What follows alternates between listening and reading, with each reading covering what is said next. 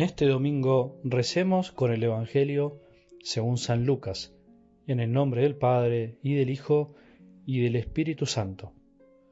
Uno de la multitud le dijo, Maestro, dile a mi hermano que comparta conmigo la herencia.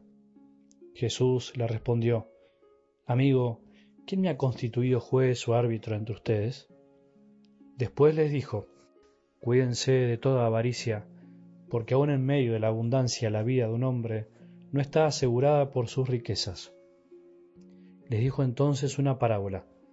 Había un hombre rico cuyas tierras habían producido mucho y se preguntaba a sí mismo, ¿qué voy a hacer? No tengo dónde guardar mi cosecha. Después pensó, voy a hacer esto, demoleré mis graneros, construiré otros más grandes y amontonaré allí todo mi trigo y mis bienes, y diré a mi alma, alma mía, Tienes bienes almacenados para muchos años. Descansa, come, bebe y date buena vida. Pero Dios le dijo, insensato, esta misma noche vas a morir. ¿Y para quién será lo que has amontonado? Esto es lo que sucede al que acumula riquezas para sí, y no es rico a los ojos de Dios. Palabra del Señor.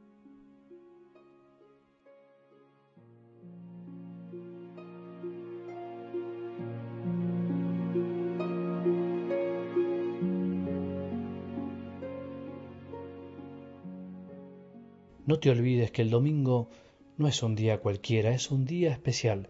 Es un día para que podamos tener una actitud distinta con nosotros mismos, con nuestras familias, con el Señor. Es su día y deberíamos consagrarlo a Él de una manera distinta. Estar más sereno, frenar un poco de trabajar, dejar de consumir tantas cosas y aprovechar para consumir más el amor de los demás.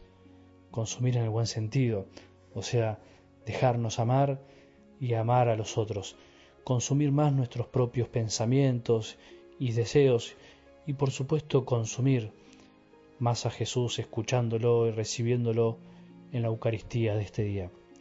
Si hay algo de lo que tenemos que ir dándonos cuenta en la vida, y la verdad es que nos lleva mucho tiempo, es que somos mucho más insensatos de lo que creemos o mucho menos inteligentes de lo que pensamos.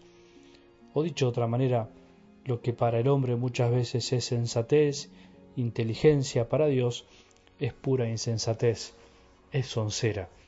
Lo dice San Pablo magistralmente, porque la locura de Dios es más sabia que la sabiduría de los hombres, y la debilidad de Dios es más fuerte que la fortaleza de los hombres.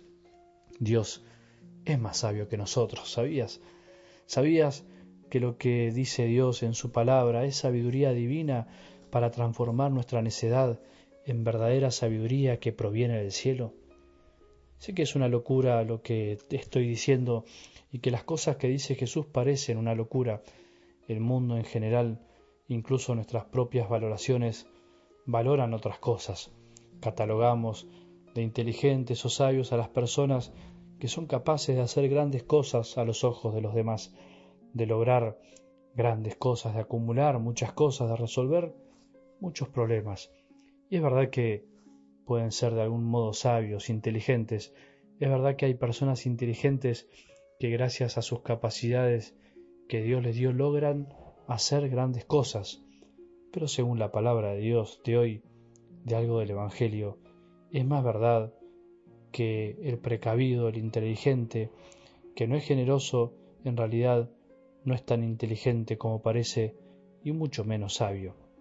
Y lo que finalmente pesará en la vida no es la inteligencia al estilo del hombre, sino la sabiduría, que es algo mucho más grande y algo que pocos tienen. Hay millones de personas inteligentes en este mundo. Te diría que todos somos inteligentes a nuestro modo y según lo que hemos recibido, pero solo son sabios los que escuchan la palabra de Dios y la practican. Insensato, esta misma noche vas a morir, ¿y para quién será lo que has amontonado? ¿Qué sentido tiene acumular teniendo mucho o poco? ¿Para qué acumulamos tanto? Alguien me dirá, para mis hijos, para darles seguridad. Y sí, puede ser, parece un fin muy noble, pero ¿vos crees que lo mejor que le puedes dejar a tus hijos son bienes materiales? o los bienes espirituales que en realidad no se compran en ningún mercado, en ningún shopping. Jesús claramente no quiere ser entre nosotros alguien que decida sobre nuestros bienes materiales. Amigo, ¿quién me ha constituido juez o árbitro entre ustedes? Lo que más quiere Jesús en realidad es que nos cuidemos de toda avaricia.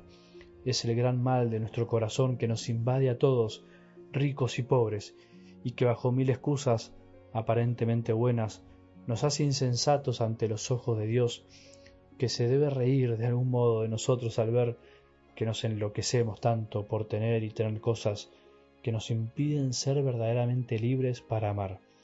Insensato, esta misma noche vas a morir, ¿y para quién será lo que has amontonado? ¿Cuándo vamos a ser sensatos y nos vamos a dar cuenta que lo que nos hace ricos y felices ante los ojos de Dios es la generosidad?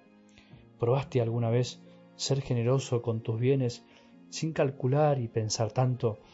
¿Probaste dar sin ponerte a analizar lo que va a pasar con lo que das? ¿Sin convertirte en un ingeniero de la caridad? ¿Experimentaste alguna vez que cuando sos generoso jamás te va a faltar lo necesario para vivir vos y tus hijos? ¿Crees que Dios te dejará desamparado si sos generoso? ¿Cómo podés desear un mundo más justo si no empezás a ser generoso desde tu lugar? La justicia también se alcanza desde la generosidad y desde la conciencia de que en realidad todo lo hemos alcanzado con esfuerzo, pero con la gracia de Dios. ¿Qué preferimos, ser inteligentes ante el pensamiento del mundo o ser sabios ante los ojos de Dios? Señor, yo quiero elegir hoy, por lo menos hoy, ser rico ante tus ojos y no acumular tantas riquezas en esta tierra, donde las polillas y la rumbre las destruirán.